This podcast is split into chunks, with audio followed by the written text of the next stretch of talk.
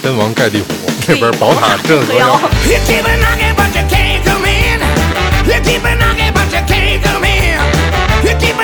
我说这个字儿我是不会签的，我说要不你外面找人把我弄死，我就算数。我在今儿这访谈里面吧，我既听出了 HR 的这个真诚，又听出了一个 HR 的狡猾。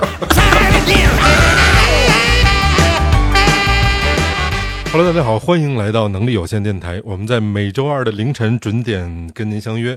那今天特别有幸啊，请来我一位好姐姐啊，木兰姐来跟大家打一招呼。哎，大家好，我是木兰，嗯，听的是一个特别温婉的、可人疼的啊、南方姑娘哈。真的是 南方人。请木兰姐来，我觉得有两个主要想跟您聊的啊，因为木兰姐其实，在人力资源这行业做了差不多快二十年吧。快二十年的时间了。现在在做一些企业咨询，呃，现在其实，在做高管教练和商业教练，哦以及个人成长工作坊这样的一个工作坊，算是我带一波学生。高管教练是怎么着？呃，就是我，就是您，您是一集团的老总，啊啊，我我我当你教练，啊，我我下辖没有群众可以领导。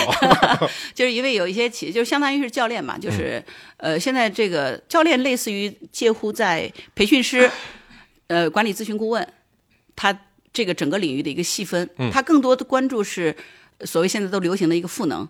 我怎么样通过跟你的交流，嗯。我来其实发掘你自己内在的东西，嗯。完成对你的支托，嗯。而不是我教你怎么做，哦，而是帮助你发现、去探索，支持你去自己完成。嗯，相当于就是像那个孙杨的教练，他不会游泳，但孙杨最后、孙杨就最后成为一个奥运冠军嘛。开悟和引导的那种作用。呃，陪伴、支持，嗯嗯呃，甚至有的时候可能会当一面镜子，让你照一照，你原来是这个样子。那做这一个项目得多长时间？一般来说，最起码是要半年。哦，我呃觉得也挺长一点的。话，我现在在带的有一个客户，我已经带了他三年了，他是企业的老板哦，啊，然后让您我已经带了他三年多了。让您培养的怎么样？这样子吧，他去年大家疫情这么严重情况下，去年一张单子是净利五百万，哎呦呵，然后今年可能这个月可能刚签了一张新单，一千万吧，净利。啊就是他面临这个困境的时候，是在三年前，嗯我们就已经在探讨他这三年的东西了。嗯所以当疫情来的时候，他是第一个决定员工全全国各地休假、远程办公的，出了一份哦非常温馨的这样的一个哦东西，就是大家远程办公，嗯直接他们就正常开工，正月十五就上班了。那时候因为三年前疫情的时候，不是杭州很多企业都没能开工嘛，是他们就正常开工了。真的真不错。所以其实这里头是需要他放下一些他自己内在的恐惧的，嗯但这个是要帮助他去看到。嗯，所以您现在主要做的是这份工作。呃，这是我的一份对工作，然后还有我也是个播客嘛，嗯，嘿，好嘞。那我们就接下来慢慢听这个木兰姐的故事啊。啊，嗯呃，就是我有挑战，就是其实你在集团里做这种，尤其在民营企业做这些，是特别有挑战的。我因为我在国企也待过，然后在外企也待过，嗯，民企特别锻炼人，就是你到底主要是情商这块儿。呃不不不，不仅是情商，是能力加情商。我觉得情商也是能力的一种。嗯，只讲情商，你最后就落到了那种大家勾心斗角那个份儿。说一个漂亮话是没用的。嗯嗯情商的目的是为了让这件事能推动，而不是说纯粹就显得你这人特别会沟通，这没用的。嗯嗯所以呢，呃，我就去做这件事儿，然后就挺挺考验人的吧。这样的话呢，组织变革这件事儿正好在我的那段时间里面，它是特别的适合的，就因为那时候很多民企做了十几年了。他就面临一个组织变革的东西，但是民企其实特别可怜，尤其江浙的民企，它是没有这个资源的，很多时候您指的没资源是？呃，没有外部的资源给你，全靠你内部去打造出来的。嗯嗯那一波老臣子是当初没人看得上你的。嗯你像呃，比如说自谦一下，就咱们这种属于优秀人，嗯一个小单位你会去吗？你肯定奔着大单位去。嗯，当然那他身边跟他干的都是一些文化可能程度不够高的，是呃，自己家里的亲人，呃是，也没什么别的地儿去，那就一块儿干吧。啊，对我就经历过这种。是吧？你干久了以后，哎，慢慢就干出行家来了。但是等到你想再发展的时候，一方面是能力，其实我觉得最重要是心这事儿真的很难，您您说这个我特别有体会，全都是他们家亲戚，恨不得对啊，还有或者跟他一块儿打天下的。呃对，但一定程度上，其实他们后来的个人能力是限制这个企业的发展的一个瓶颈，呃，很大。还有意识上面的。关键是意识。对，你知道，就是真正能够做企业家，我经常说你们别创业，我创业就是找死。啊嗯因为我说企业家真不是人做的，嗯但是那个企业家可能他也没什么文化，嗯但是他干到干到那个程度的时候，他有的人他就放弃了，就是哎，我可以了，把企业卖了，哎或者我就这样了，哎我享受了。但是还有一些人，他其实真的会出来的，是，出来的时候，这种人呢，他就痛苦了。他第一方面呢，他自己不够强，是就是我讲的，就是内在的这方面，他是有有缺陷的。但是他在自己的领域里面，他还是蛮强的。对他就需要有专业的人来帮他。但这些专业的人，说实在话，和他的原来团队融合度是很难的。还有一个，他对专业团队，他也会有这种，我认为过于完美的要求了。嗯，所以他需要有人在里面帮助他来做这个推动。嗯，所以我是那个空降第一人，哎在我的空降第一人的基础上，我去帮他把整个集团的团队搭下来。啊我走的时候，百分之八十团队还在。哦，那您是一个很强势的人吗？工作上这样子的，呃，笑脸相迎，内在强势。嗯，就反正我认准爱谁谁，就是对，不是是这样子的，强势这个事情是，我觉得有的时候可能会啊，我挺不喜欢人家说我叫你什么女强人的，嗯，因为我觉得那是一个标签，是代表着你这个女人，哼，肯定家庭不咋地，啊没女人味，然后你这个没有女人味儿，嗯，呃，然后你这个女的，哎，你老公还不知道怎么受气，这嗯就受气这一类的，嗯 我觉得这种都是标签，哈。我心说，我可有女人味儿了嗯啊！我可招男人喜欢了。我老公真的恨不得把我放手心里捧着呢。嗯我老公经常说：“哎，就你这傻样儿，我这离了我，你还活不活？” 啊经常跟我儿子说：“哎呀，你妈，你要不是咱俩照顾他，你这种 他家怎么死都不知道。”他就觉得我可蠢了，嗯那就蠢呗，本来就很蠢呀。嗯，所以其实他不知道，其实真正一个人的这种多样性。嗯，你之所以强势，你管你是男的女的，老板把活交给你了，你不干完，嗯，你不做到，你凭什么拿人薪水啊？当然，所以这个东西你把事儿做成了，就叫强势，是吧？嗯，那每天受气包搁那哭咧咧的，老板就看你好看啊？那不能啊，对呀、所以我觉得强不强势看事儿。嗯，我有强势的部分，就需要强势的地需，要强的时候，老板老板躲后头给你打个电话。比如说我们有一次，下面有一个整个事业部的一个老总，是老板的大学的同学，哦，干了十几年了，嫡系，嫡系。嗯。但是那个一直是有反骨的，就我们这样讲，他当时混不下去了，老板说你到我这儿来吧。他是大，他们老板是大学的时候，这个人挺有能力的，嗯。说你跟我干。结果呢，在他们单位还找了他自己的一个下属，比他小个七八岁，还成家了哦，啊。然后俩人就一块在那公司干了。给你事业，。给你家庭了，哎，对，就，但是呢，别的人都很愿意跟老板一块儿踏心干下去。嗯他呢，就要了一块自己的这个，比如说他们做外贸嘛，嗯反正全球开发嘛，就要了一个，他认为是他自己有他独特想法，别人都按照传统套路走，他就要通过，就是通过一些平台，他走了一个。这样的一个路去探索，哎，嗯一开始很难，但是也没人管他，但是老板也给了你所所有的支持嘛，就是你去做就好了，反正，给你空间，哎，大概一年可能也能做两三千美，两千两三千万美金了，那十几年前也是比较好的、啊。但是后来呢，他就一直渴望，他就觉得跟老板之间可能哎有冲突了。嗯另外一个，其实内心里头觉得可能分得太少。这是我觉得哈、没有去跟他做深探讨。然后呢，后来他就干了一个动作，他整个团队拿掉了。哦他在外面提前注册了公司，嗯整个团队基本上骨干全部抽光，嗯那几个团队骨干都是他的股东之一。嗯哦所以我觉得，呃，做老板和这个做自己这个打工，他的确收益他还是有差别的。但是不同的是，一个有大的平台给你的担风险啊，对一个是自己全担。他有这种渴望，我觉得是没有问题的。但这个事情呢，我觉得做的有点过。嗯，最重要的是他内部系统。这当然，这是整个集团的管理不到位啊。就内部系统看似是有个系统，但这个系统的维护是很糟糕的。他上面所有的客户，你说这个人有多厉害？就是他所有的客户全是真名假地址。哦假联络方式，他就能在系统里头有意识的去进行什么更改和调整。嗯，一般大家因为分辨分分区域在做嘛，所以没有人在意，总觉得你走了我不怕，你的客户资料都在这边是。等他他走了，你再去抄这个客户资料都是假的，早算计好了，他早就准备好了。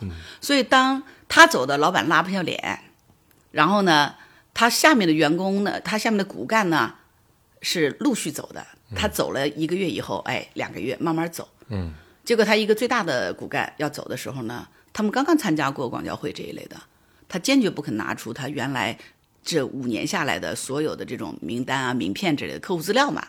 那这边事业部的这个这个副总就不放了嘛，老板也不放。嗯，但是呢，又不敢说让他拿，下面的所有的人都不敢去得罪，就他们那个很奇怪的一个状态，就是背地里其实很生气，表面好好好，行行行。然后他的离职资料，老板签了字，就是只要老板签了字，基本上就最后放手了。你要知道，对啊是对吧？那财务就要给钱，是是吧？但是在老板之前是我要签字，因为哦我是人力的老大嘛，嗯对吧？我得确保他的所有资料什么东西都齐全了，我才能签字。嗯然后老板签字，然后财务放心给钱。嗯老板签好字以后，立刻给我打电话，我签好了啊，但是他那资料没交出来，他那业务资料没交。啊！我一看前面业务老总都签了字了，那这字儿都怎么签的呀？对，不就二话不说签字，嗯然后说你得把那个东西给我要回来，不要回来不许放他走，你不能签字，明白了，就到我这儿了，嗯，不好处理啊，这啊，是不好处理啊。嗯然后那个人就在我办公室待着一上午，我就不签字。嗯我说你那个前面说你那个部分资料没有交，他说字儿签了，我字儿签了，但是写着资料未交，注明了。我说我需要看一下。嗯我说这是我的职责。嗯啊，他就开始那各种怎么样啊，就是反正这种反正问候的都来了，我不理他。然后说你你凭什么？你也就是个打工的，你你扯啥呢？在这儿你庄记老大呢，总经理都签了。我说就是老总都签了，老板都签了，你算老几？我老板签了，老板签了，跟我有啥关系啊？我要是说你要让我签，我说凭我的标准，我是专业的，嗯这玩意儿我拿人钱财与人中人之事，与人消灾，对不对？我说我拿这份薪水就要对得起我自己的专业度，在我的专业度里头，你这个都没没做完，我说对不起，我不签字。你要么就说不需要我签字，你直接财务拿钱去，老板都签好字了，嗯嗯那财务也会说，哎，不行的，这 老总还没签呢，那这手续不全呢。嗯他顶在这儿了，就怼我，然后怎么怎么样说。我说我跟你说实话，你今天不给我，我说这个字儿我是不会签的。我说要不你外面找人把我弄死，嗯，我能算数。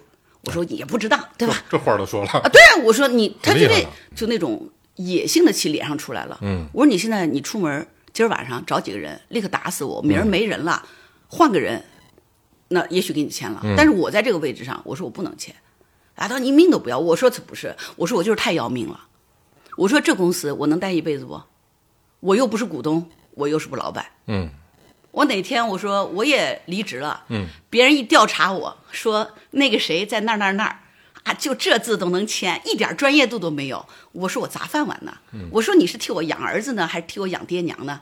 我一个月开销多少，你给不给？嗯你要么现在立刻给我，你给我呢我就签。嗯，我说你是谁？我不认识你。我那时候刚进这家集团才进了半年多，嗯我说我只是跟你在年会在几次的会议上大家打过招呼，嗯客客气气，无冤无仇，我都不认识你是谁。我说我犯得着把我的未来人生和我的整个收入我交给你，为了你把字儿签了，然后我把自己的饭碗砸了，口碑也砸了，我才三十多岁，我说你给我呀，我对不起不签，嗯嗯。爱咋咋，嗯。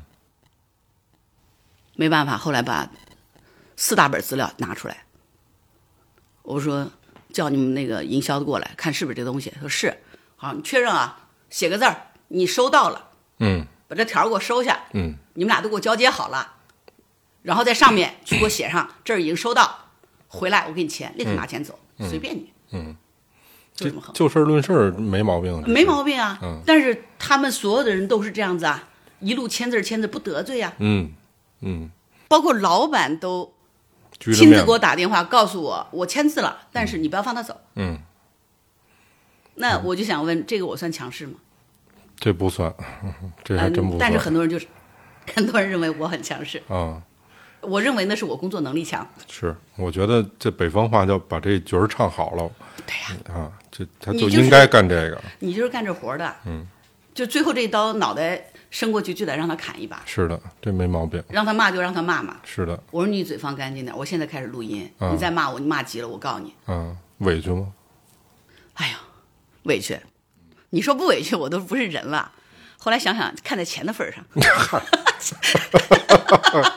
也行。也行，不是，就那个时候我是有委屈的，没有完全看明白。嗯，回家我很生气，我跟我先生抱怨我们老板，抱怨了总总抱怨了半个月。嗯我觉得这样的人，我值得跟他一辈子吗？嗯这个人太没有担当。换言之，这个人让我很失望。嗯我觉得这样的人，我不我不能够就是为之付出。对你，哪怕这样的人，你提前把这事儿你给我摊明白哎前后前后因果了，嗯，你相当于什么？你直接就把我扔出去了。对，你要是前后把这个都摊明白了，我可能会有更好的一个布局。不是我解决不了这件事儿，而是你压根儿就没把我当成一个人，嗯，挡一雷，你就让我去临时处理给你挡雷的。是的你要是把这个前因后果告诉我，我其实有更好的办法。是的，我我干过这样的事儿或，者更柔性的方式我处理。我干过这样的事儿，嗯也是一个技术骨干，要跳槽啊。从我们公司这样走，我就在劳动仲裁的这个仲裁庭上面，我最后跟他达成和解，他直接赔我们公司三万五，那是十二十年前。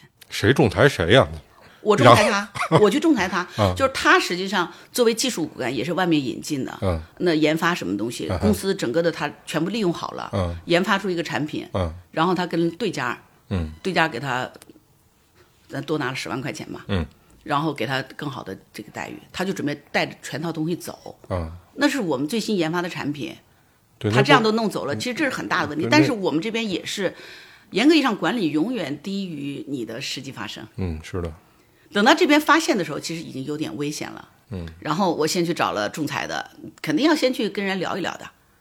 先沟通，作为单位，先去沟通为什么走。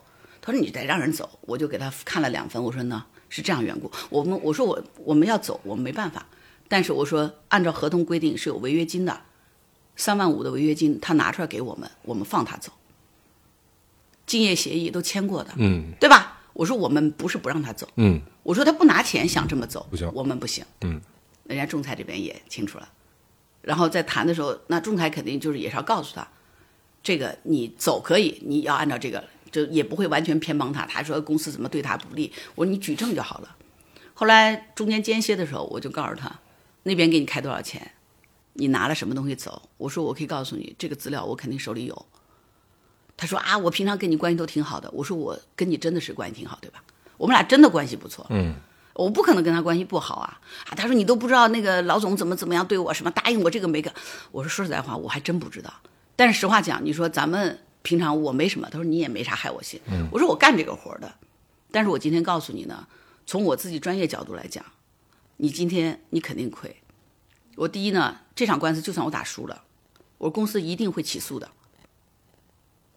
起诉的话，我说你上庭，你要不接接着自己开庭，你不找律师，你找个律师，你现在立刻五千块钱先扔出去，嗯，然后有的律师可能还要给你分个成，是，要不你就是专业的来打。那还有一个呢，你原来的公司知道你在打官司，他对你的这个印象他会糟糕的。然后如果一审输了，我们接着打二审，嗯，二审完了，我们接着去申诉，嗯，反正这个官司肯定给你纠折腾两一年多，哎，我说，我说，我说，为什么我让你冷静？我说你算一算，这个钱可能都不止这个数，但是公司呢，他要让我干这个活儿，那我可以告诉你，我肯定得干，我也不打算辞职啊。嗯。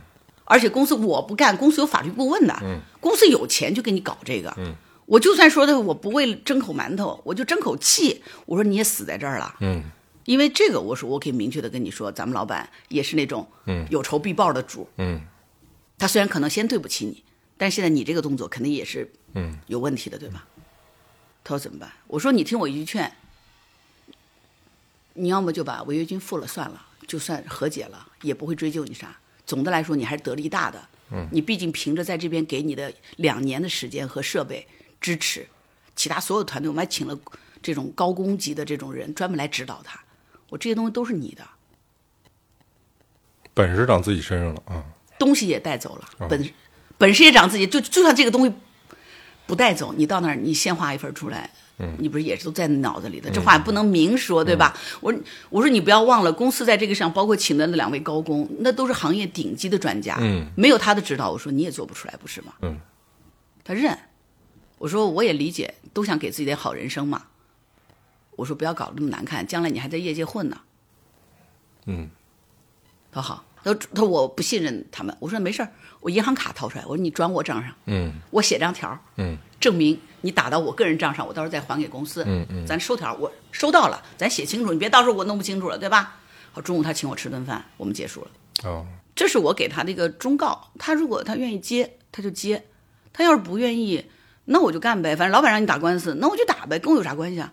哎，所以您觉得什么样的性格特质的人比较适合做 HR 啊？心里头得有人，这个有人指的是，两边人，啊。老板和员工都得放心上，就唯独不能有自己，嗯。挺委屈的一个行业。嗯，要不说你这年终都发一包叫受气包的给着，啊。对，然后是真的很委屈的，就是在我理解，他是他像美人鱼一样，他是走在刀刃上的。嗯，两头都得顾着，对，然后呢，流的是自己的血，嗯。两头都得顾着，然后关键时刻两边都会把你扔掉。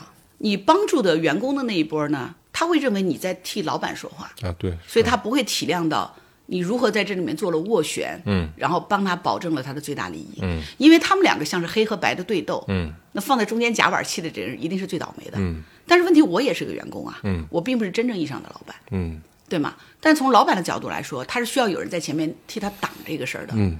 所以有的时候是这样子的，老板可能他知道你要受这委屈，可能在老板心目当中，那我请你过来就是来受委屈的，嗯否则我花这个钱干什么呢？嗯，认知高一点的就是，总有你难道你让一个元帅上去拼刺刀吗？嗯不得是身边一个人都没有了才是元帅拼刺刀吗？所以我是最后一个挡在他前面那个人，只有我死了，嗯他才值得去拼刺刀。嗯所以，比如说我前面有一家集团，我完完成了整个的工作，完成以后呢，呃，相当于我的合同期到了，我提出离职。老板是很震惊的，没有料到，他很不想让我走，嗯，他甚至于说觉得没有必要啊，就是你接下来可以休息一段时间，然后就相当于你前面功劳苦功高的，你现在就干就是拿钱养着呗，每天来这儿没大事儿，看看指导指导不就好了？嗯，但是我不愿意，因为我觉得，我如果停下来三年，等到他需要又进行这些比较大的动作的时候，那就意味着我废了三年。嗯我需要在战斗中才磨练自己的战斗的这个能力啊！你一旦你你你废掉了，你你你再爬上去，连马都骑不上去了，你还怎么打仗啊？只有不断的在工作创造当中，我才有能力。这个东西是我的看家本事饭。闲不住呗，就是我听这这就就就犯病呗，就就可以这样说吧。嗯但是那时候你才三十多岁，三十二、三十三四岁，这肯定是正在干事业的时候。但是你必须要配合一个组织，组织如果这个节奏是这样，你就得跟着他的节奏。你的节奏快是没有用的，那个时候我就必须要离开，因为我的节奏比他快。但是有很多人舍不得那个位置，因为的确收入啊，然后舒服度啊都会出来。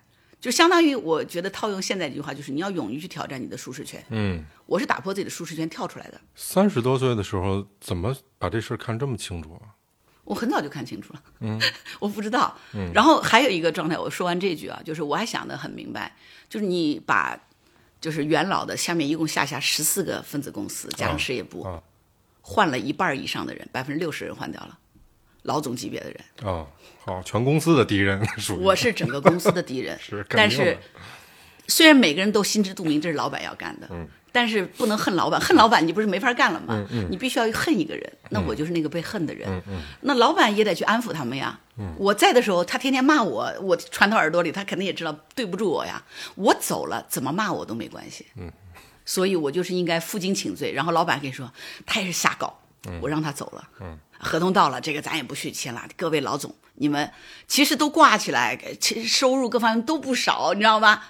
但是他总要有个人恨吧。嗯，我就是那个应该被恨的人，走就完了，在那儿待着干啥呀？想不明白。这木兰姐刚才讲的这几个例子啊，刚才木兰姐说能力跟情商，这个我我我听出来了，反正是确实都挺重要的。木兰姐这台阶儿给的可真不错，这尺寸分寸点。但是我还不能跟老板说你们骂我吧，这话不需要说，这心里还不明白吗？我走了，所有的锅都背走了。对，这事儿就结了。因为的确，他们进来以后，这些人我也给他们用尽全力都保下来了，让他们度过了最危险的三到六个月，嗯，算是活下来了。那他们就需要去发挥他们的专业能力对，啊。然后呢，在这个过程里面，整个集团的这个系统我也搭建好了，助理我也培养完了，我觉得我已经完成任务了，我该走了。嗯，然后找下一个锅接着背。呃，那猎头肯定要来挖我嘛。那下一个顾问薪水翻翻三倍，我干嘛不走啊？嗯，啊，那这样的话是可以的。哎呀，我要是走了，薪水没有，我不傻吗？那我才薪水翻三倍，我干嘛不走啊？嗯，能理解了。嗯，就这样我也走了，您说是不是？是这意思。对吧？嗯，那您觉得您自己的这个性格是一什么脾气的人？软硬不吃，爱谁谁啊？爱谁谁，啊，死活不干，就是倔到底那种。嗯就是有时候也挺招人恨，就是其实老板不太喜欢我这样的人，嗯，因为我没有什么，他觉得我没有什么弱点。没什么把柄拿手里。对，就是老板其实更喜欢的是一个有癖好的人，是啊，人家因为从人性的角度可以拿捏你。是说我想上上高位，先把弱点给给出去啊。可是我觉得，我理解，我觉得这不正常。嗯哼，我说为什么人不可以是因为有共同的价值观，然后有共同的使命在一起呢？如果不是这样的话，一九二一年怎么上一条船呢？您刚才说的第一个例子是没有安全感吧？这老板他他觉得他不好控制你吧？呃，对，大多数的老板走到一定的高度的时候都缺乏安全感。嗯，因为从我觉得这个不是他的错。你想，因为改革开放这三十年，一个只是小学毕业，嗯，就算是大学毕业，但是他肯定是个农家子弟，嗯，他能够今天把控十几个亿美金的这样的一个集团，只是因为他当然有他自己突出的部分或者敢闯，嗯，然后当然还是政策，有机会，嗯。有机会是吧？你只要有胆子都做了。但是对于他来说，这是从来没有面临过的局面。是的，我知道他的恐惧和焦虑，是的，就像有的时候我要去接盘子，老板突然跟我说我们打算做房地产集团，我心说我天，房地产集团。没有一个人，我们半年之内房产事业部就建立起来了，我从总经理开始找。啊，一直到下面的这个施工员我都找齐了，然后所有的这个房地产事业部的这个这个制度，全部都搭建好。很简单嘛，就抄嘛，是不是？你这国内总有这种像什么万科呀这种大的这种企业集团，是，你就招就好了。你其实就是因为拿到了一块地，嗯，你就打算做房地产，那就找这样的人把它做成了呗。所以我前期都跑过红线，我都知道咋回事啊。规划呀，就是就是酒不太会喝酒嘛，嗯，是 是吧？在前期没有招到之前，我跟着老板去跑这个事儿啊。后来我们做呃有有一家企业，我们做海外电商，零八年的时候，为啥？没办法，你本来纯外贸，一年之内跌了四十的这个百分之四十的业务量，老板才四十二岁，他不难受？肯定啊，啊，他要退休吗？他要退休早退休，等到现在。嗯还有做老板，还有做企业家的人，他是不服输的。嗯，他会想尽一切办法干嘛？要扭转这个局面。那怎么办？所以我们最早就是什么？他就到美国去，因为有客户嘛，他超市里去看，然后呢，亚马逊，他就觉得这种被子在那边一百九十九美金、九十九美金卖的这么好，那国内采购价是什么样？我们完全心里是明白的。嗯所以我们美国租仓库啊，注册公司啊，直接大货发发过去，然后直接就海外建仓了。我们是最早做海外建仓的人，但是宣传的绝对不是我们公司。嗯你能理解我的意思吗？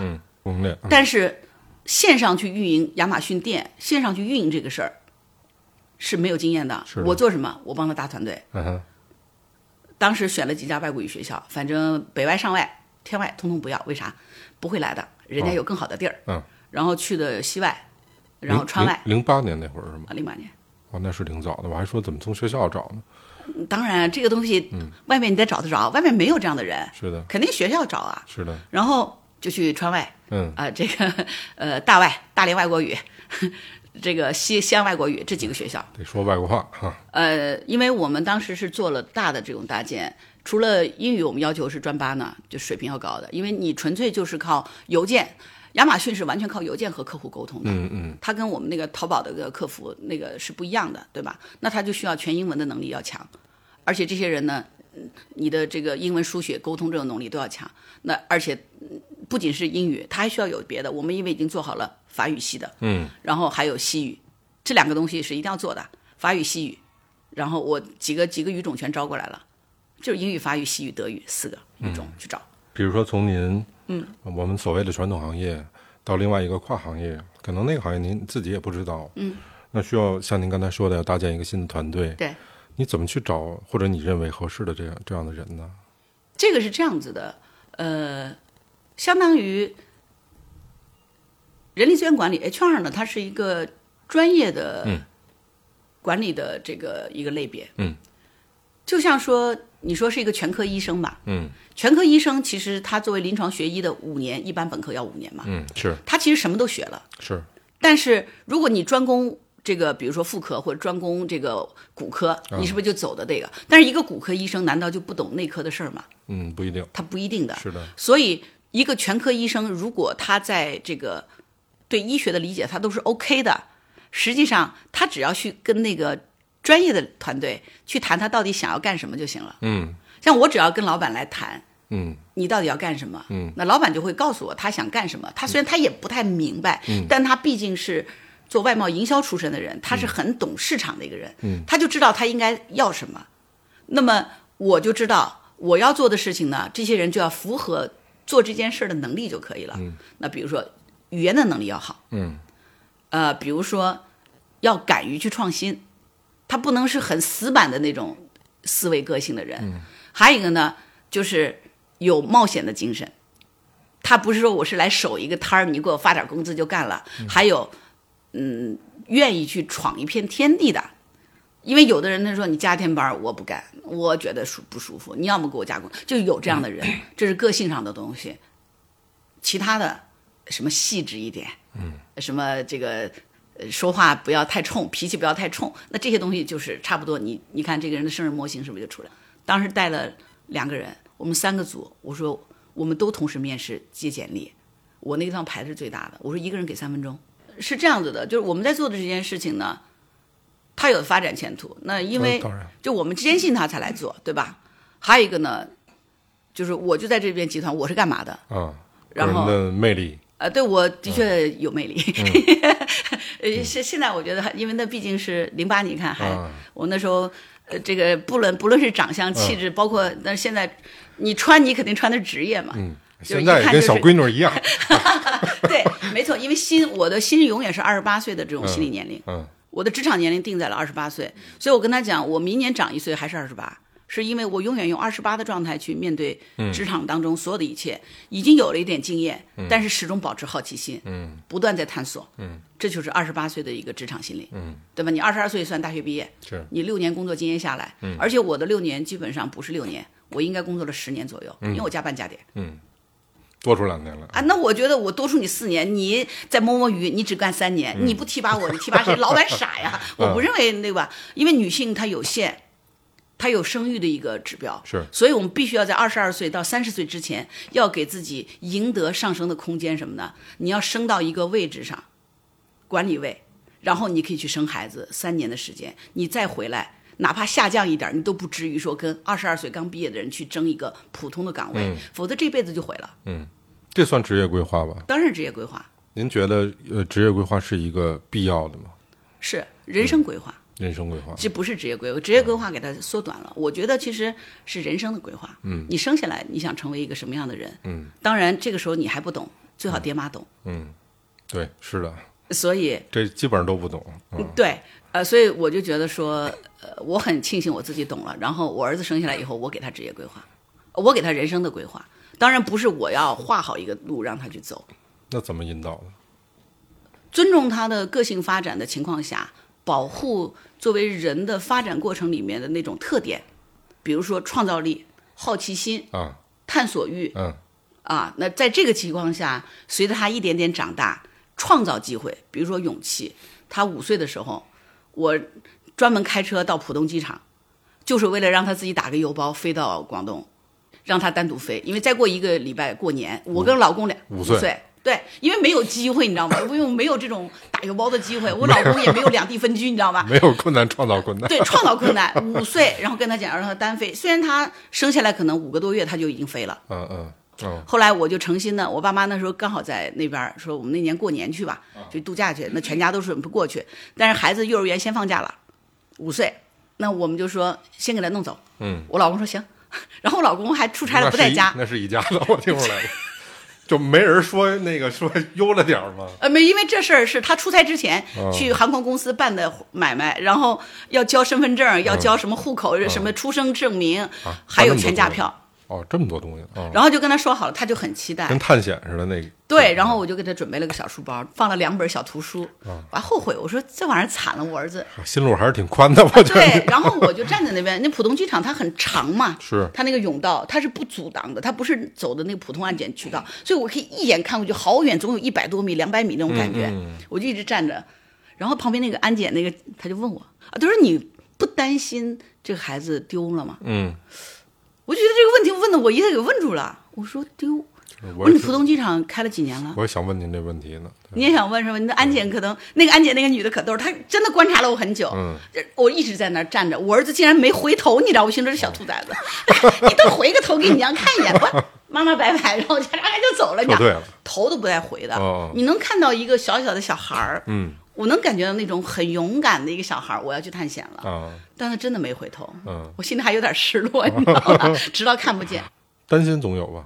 担心就是出事儿了嘛，嗯那就是大事儿了。嗯担心说中间人丢了，被贩子给拐走了。火车我是不会让他去坐的，你放心好了。是是飞机有什么好怕的？其实这概率真不大。我说你觉得你们飞机场想进来个偷孩子人，那个人贩子，嗯那忒想不开了，跑那儿了。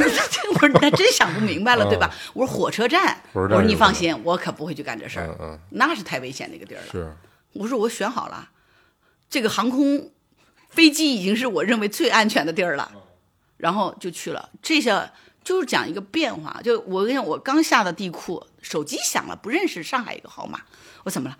妈妈，我跟你说一下，飞机晚点了，八点多才起飞呢。你可跟外婆说好了，千万等我来啊，不要不等我哟。我说好的，我说你这个电话，我跟隔壁的木木借的，我得还给人家了。因为电话号码人家都背得住啊，他妈妈的电话号码、爸爸的电话号码，然后外婆的电话号码、外公电话号码全背住，他叫什么？如果真的万一他万一有这样的情况呢？我说他得给你报个暗号，嗯对上了你跟他走，哦对不上别走。天王盖地虎，那边宝塔镇河妖，对吧？那就找一个我都忘了他那个暗号，他喜欢的，比如说奥特曼要什么怎么怎么样那种，太逗了小孩儿的你知道吗？然后呢，如果这个暗号用过了，我们就启用一个新暗号嗯，但是从来也没用过。嗯，太逗了，我觉得您这个，所以我儿子从小是这么被教育的。嗯，忽然有一个好奇点您说，就我之前没怎么这么想过。你比如说人力资源这个行业，他得从公司的角度上去明确我这一个职位需要什么样的人，他的特质是什么。这对您刚才也说到了。但同时，其实作为人力资源本身，自己这个个人，他肯定有喜好，就是我喜欢什么样的类型的人。嗯，比如我喜欢蔫儿点儿的，活活泼点儿的，胆儿大点儿，胆儿小点儿的。嗯，这俩中间儿有交集的话，他会其实，在选人的侧重点上会有偏向吗？会有，会有吧？呃，所以人力资源的人本身，我觉得我自己的认为，嗯，我自己作为员工来说，我不得找一个跟我价值观差不多的地儿啊。对，所以到我的喜好就是公司喜好，嗯，我非要去拧巴的找一个我完全不认同公司的地方，然后天天拧着我的个性去做这事儿，我也活不了多长。嗯所以我去找的地儿，基本上嗯我认同的，他也差不多都认同，虽然有差别，那我不就轻松了？凡是我看得上的，那公司肯定看得上。现在有一种，刚才咱们说到什么内卷呀、什么躺平啊，就这种、这种反正词儿吧，嗯，我也是学习了好长时间，我才把这几个词儿弄明白到底他妈什么意思。然后，其实您刚才说的一点，我自己心里面有个有个答案啊，但是我也是以前的时候我不懂为什么公司强调价值观，嗯，强调公司的企业文化这个事情。我想听听您怎么看这个事，你把企业想成是找媳妇儿就行。了，找媳妇儿啊，员工就是员工和企业之间，我个人认为其实就是两个人谈恋爱，然后步入婚姻。嗯，谈恋爱的部分呢是在彼此寻找的过程里，面试啊这些，对吧？嗯。然后婚姻能够长久，两人结婚了，为啥有的人离婚了，有的人过白头呢？嗯为啥有人就吵也吵不开呢？嗯因为吵架其实只是他们解决问题的方式。嗯，虽然在外人看来很伤人，嗯，但是我也不认同这种方式啊。嗯，但的确有人就是吵着架就把事儿给解决了。也是。所以能够过得下去的，一定是因为内心价值是一样的。嗯，但这里面其实有一种啊，他闹明白你想听什么，比如说面试，所谓的面试技巧、面试方法。有，啊，是挺会善于伪装的，呃，全说您心坎里的心头肉那话。永远不要跟一个我认为合格的和优秀的 HR 来谈，你怎么搞小动作。嗯，在我眼里头，就算是你四五十岁这种总副总裁级别的人，嗯。我也照样。我们的老板只看我的评价报告，嗯。我的评价报告里不是只有合适的，嗯，有的时候他看上人，我是提反对意见的，嗯。他会非常尊重我的意见，他认为我看人就是比他准。嗯，我自己在面试的时候也特别爱给人提那种对抗性的或者刺激性的、挑衅性的问题，我特别想看看他的反应。对，就是我是看那个什么，就是这个对抗性的问题，你可以这样讲吧，我觉得它是一个标准化的模板问题，哦相当于我们看一个人顺的时候他是什么样子，当我们看到一个人被反对的时候，甚至是被刻意反对的时候，他又是什么样的反应？这是他的一种本能反应。嗯因为我在更多的都是创业型公司，是，我觉得创业型公司资源没有那么好，对，不是说拿到资源这事儿就成了，没错远不是，基本上都是一穷二白，小米加步枪那个，是遇到的困难肯定会特别多。对然后你有没有这种抗压能力，我觉得是非常重要的。是的。所以我故意去提一些这种问题。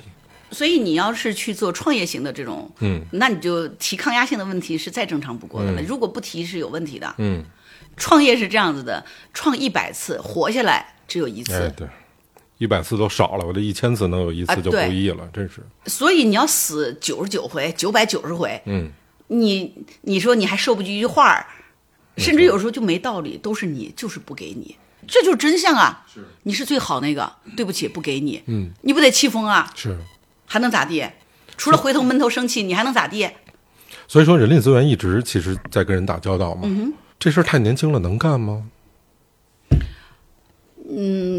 可以干，但是不能干太深的东西。如果是真的，呃什么是深的东西？就是 HR，其实怎么说呢？它跟很多是这样讲吧，就像那个 CTO 那个架构师，我觉得你讲这个话题，你可能更加有兴趣，或者更能理解一点。你会发现，做一个架构师，他搭建的是一个三维立体的模型，甚至可能是个四维空间的。嗯嗯那 HR 也是。所以一个人，你不要看他离职，他离职是因为进来的时候，甚至你的招聘条件可能就已经写错了。嗯，但是他一定可能经过了三年、一年半或者五个月，哎，他离职了。你说那个时候发现人不对，你一会儿去找找找找找，其实是在一开始招这个人，你在设计这个招什么样的人进来的这个岗位条件的时候就已经出错了。所以它不是一个是这一环出错了才导致于下一环，明白？它是在一开始是个九连环，它是个立体的，它至少是个三维的概念。明白。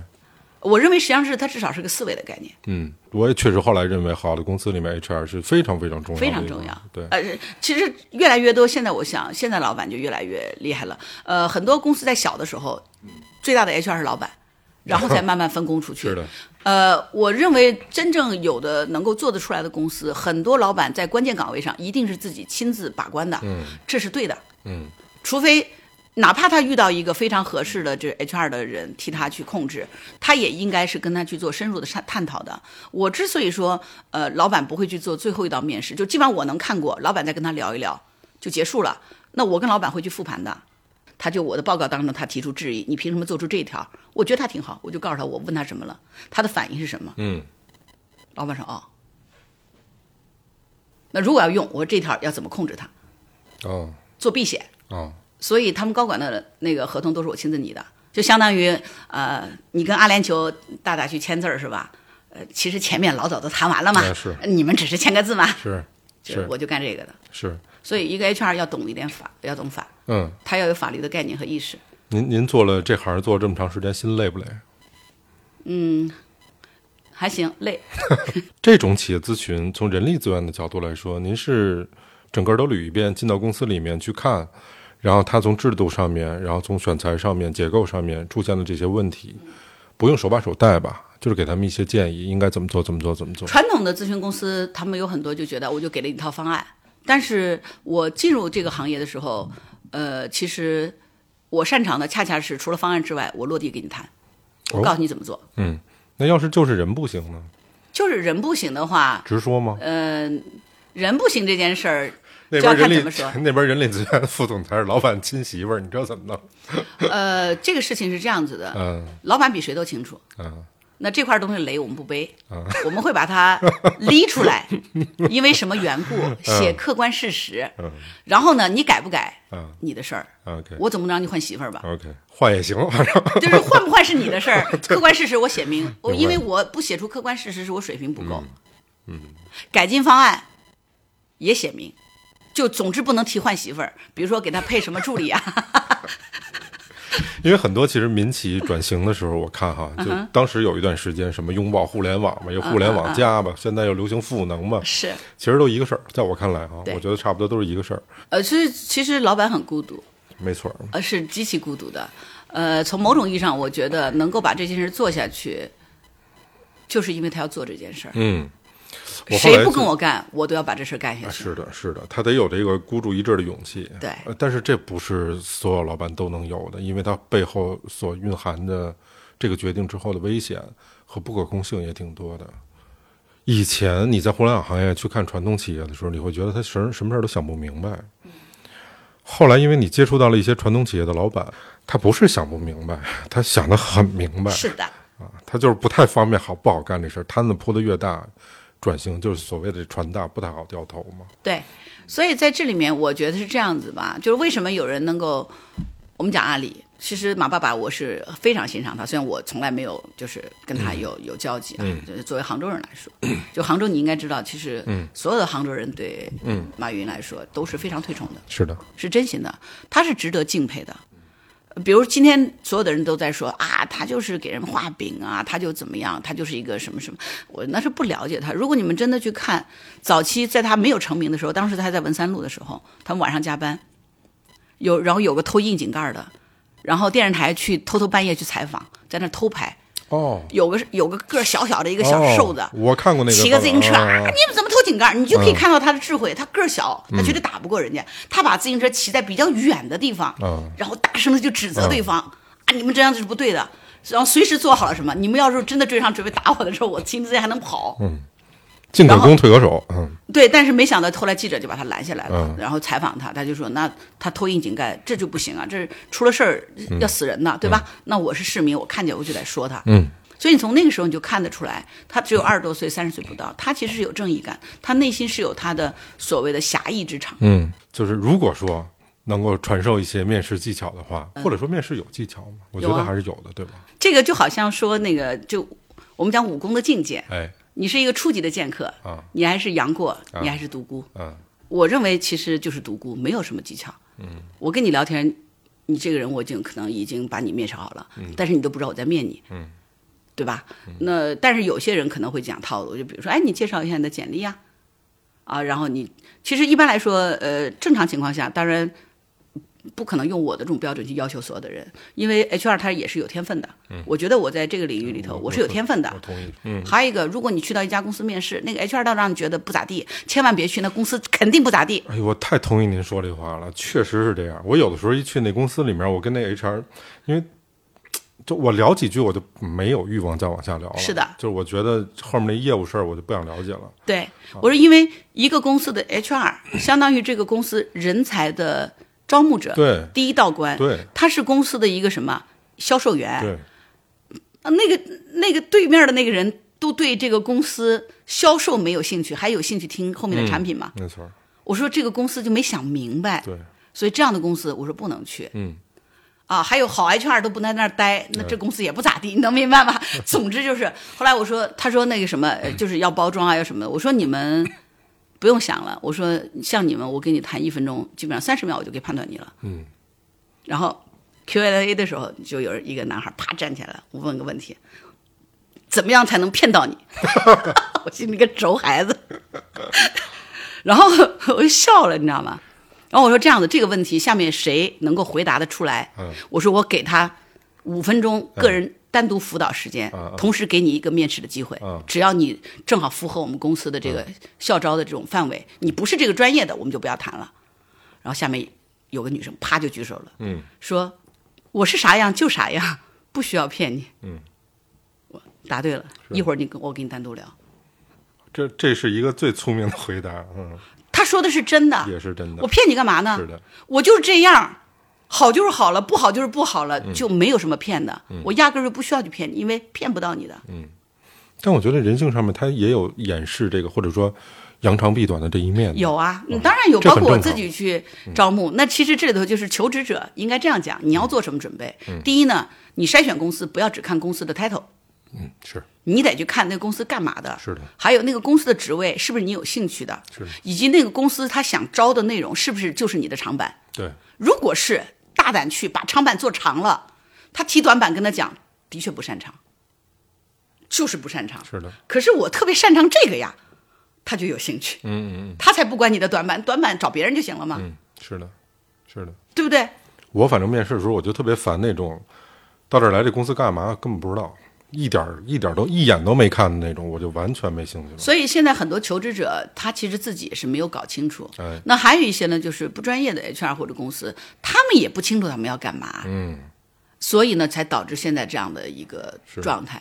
如果都很明白，真的，一眼就对上眼了，是，呃就没有别人什么事儿了。而且那真是有种你刚才说的那特准确，就是真有种那种谈恋爱的感觉，就是我他妈可找着他了，就是对啊，那边也看着说，哎呦我操，可找着他了，哎，就特爽那感觉。对我我在川外有一个姑娘，我记得是个舟山的、哦专八哦啊，但是学英语的，啊，挺漂亮一个。哎我就问她一个，她说那我想回家乡，我说那有什么？她说啊，男朋友可能男朋友是重庆的。哦。然后我就问她一句话嘛，然后她说：“我说那这个想好了吗？”她说还在犹豫。我说分了吧，我直接说的。嗯。就男朋友想让她留重庆。嗯。她在犹豫。我说分了吧。然后他就顿了十五秒。好的。分手。嗯。男朋友后面刚磨好了刀了。他后来就到我们公司了。嗯。哦，他是要离开那儿是吧？他是川外的，在在在在重庆在读书嘛。哦哦哦他是浙江舟山人。哦哦。然后呢，他我们是浙江的公司嘛，对吧？他希望回到就是老家来工作。他在，但是他当时交了一个当地的男朋友，男朋友就是意思要让他留在重庆发展。嗯。然后我说他呢也说服不了男朋友，但是他甚至有点犹豫，觉得要不要为了爱情怎么样？嗯。我说没有，我说男女没有基础都不要谈爱情。嗯。第一句话，我说第二分了吧。嗯。您跟他说分了吧这三个字儿是基于什么想说的？没有，我判断他就是一定要分的。嗯。我只是帮他推一把而已。啊。没有公司的考量吗？当然有啊，他分了才能来啊。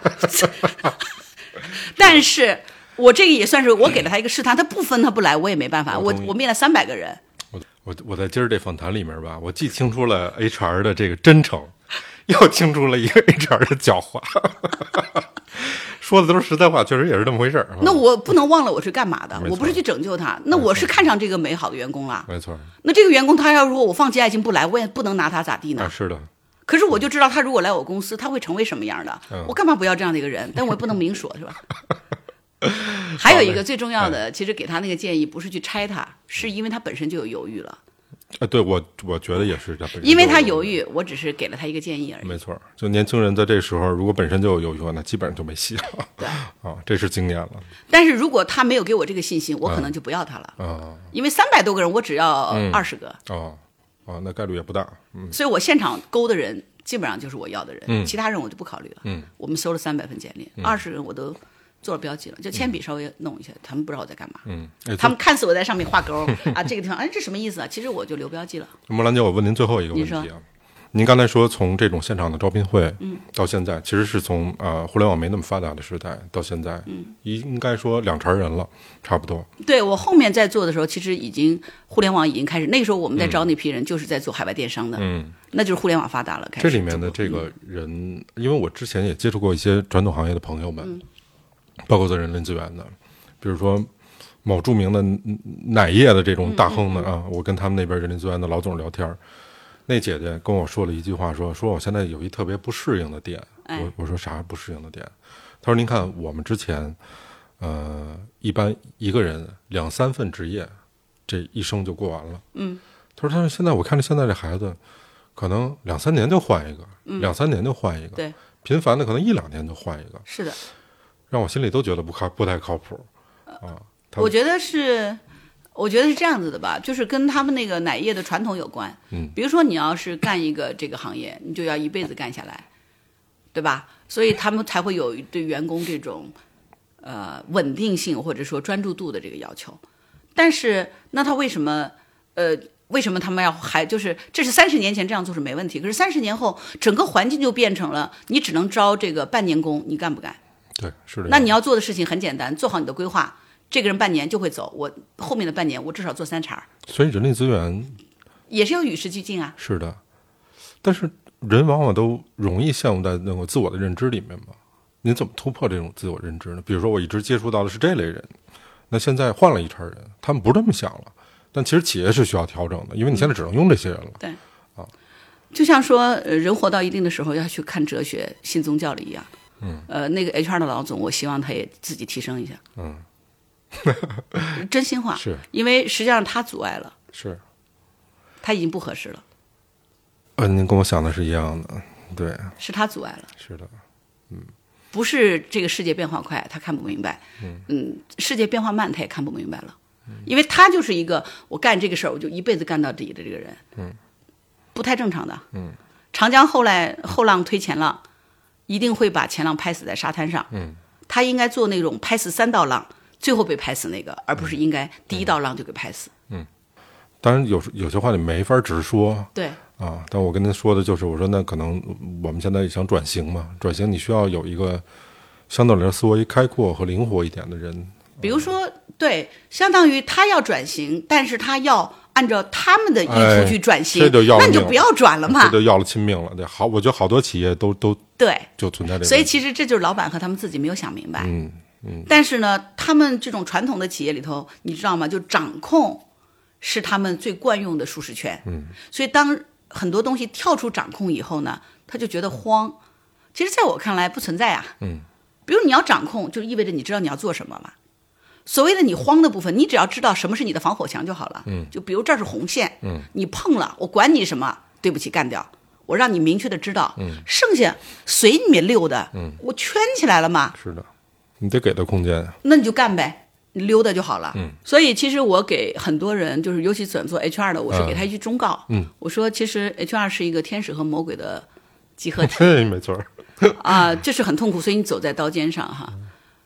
但是内心又不能有自己，就是你在做事之前，嗯，你要像魔鬼一样的去想这件事儿，想这个人，往死了去想，往坏了去想，往极尽可能这就是个杀人放火，这个杀人越货，这个这个月黑风高就是来干这坏事儿的人，啥坏事儿他都能干尽，往使劲儿想。想了以后，然后看自己有没有办法挡。我现在公司的规则，嗯，我的整个制度，以及我们所有的其他的部门的相关的这个，我们讲从结构和职能上面有没有这种控制力？最后我能不能通过一些两个人相约的这种条款把它扣住？嗯，但是我写这条款肯定是要付出代价的，对吧？你把这些都想明白了，嗯，结束第一轮，接下来呢，这个人可能就达成一致了。但在做事儿和接下来相处的过程，你要像天使一样的想他，哪怕干了特别混蛋的坏事儿，你也想他也许是不是故意的，因为敌我已经在这儿了嘛。嗯，所以要先当，所以这就是老话说“先小人后君子”。嗯，这是 HR 必须要干的事儿。做 HR 的人在日常交朋友时候是没有朋友，啊，对，我我觉得在职场上肯定没朋友。呃，职场上不是 HR，职场上所有的人都都不应该有朋友。嗯，都只是利益。嗯，第一，你同部门的竞争关系，啊你咋是朋友呢？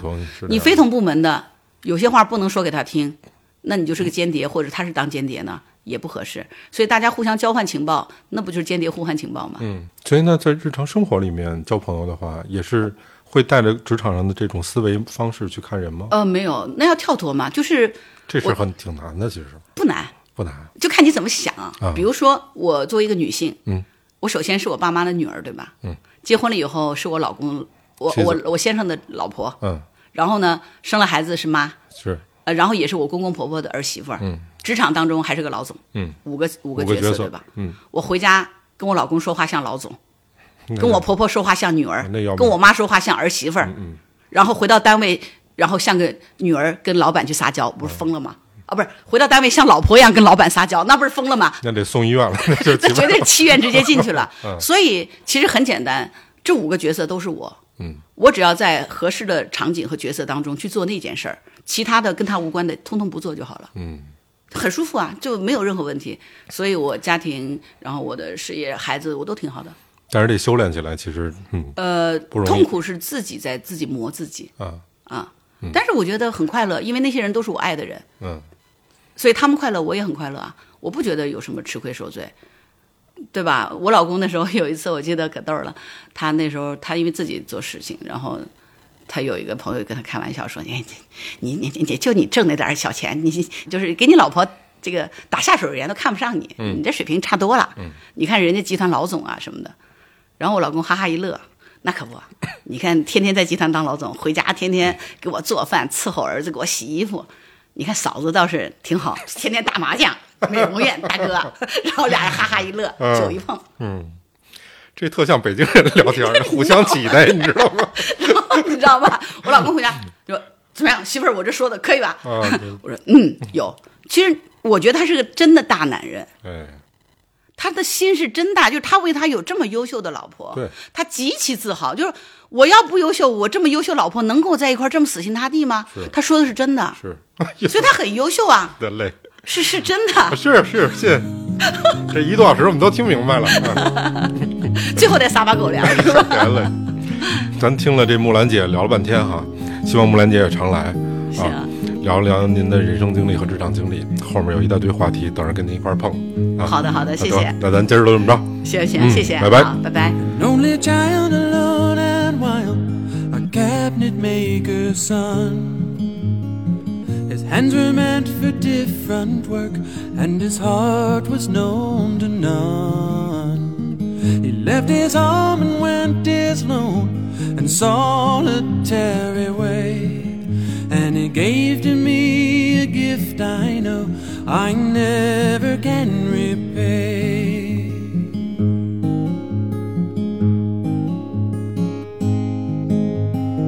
A quiet man of music denied a simpler fate. He tried to be a soldier once, but his music wouldn't wait. He earned his love through discipline, a thundering velvet hand. His gentle means of sculpting souls took me years to understand.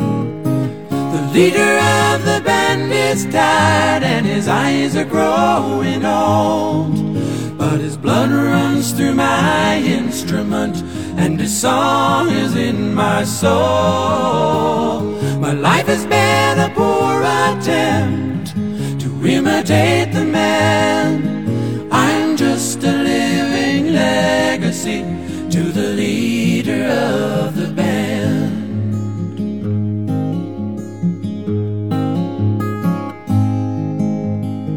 My brothers' lives were different, for they heard another call. One went to Chicago, and the other to St. Paul. And I'm in Colorado when I'm not in some hotel. Living out this life I've chose and come to know so well.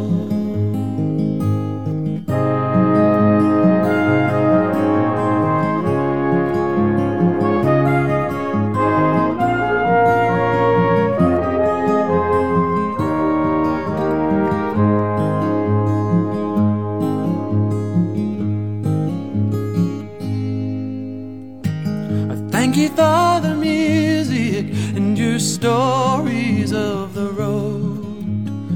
I thank you for the freedom when it came my time to go. I thank you for the kindness and the times when you got tough. And Papa, I don't think I said I love you near enough. The leader of band is tired and his eyes are growing old. But his blood runs through my instrument and his song is in my soul. My life has been a poor attempt to imitate the man.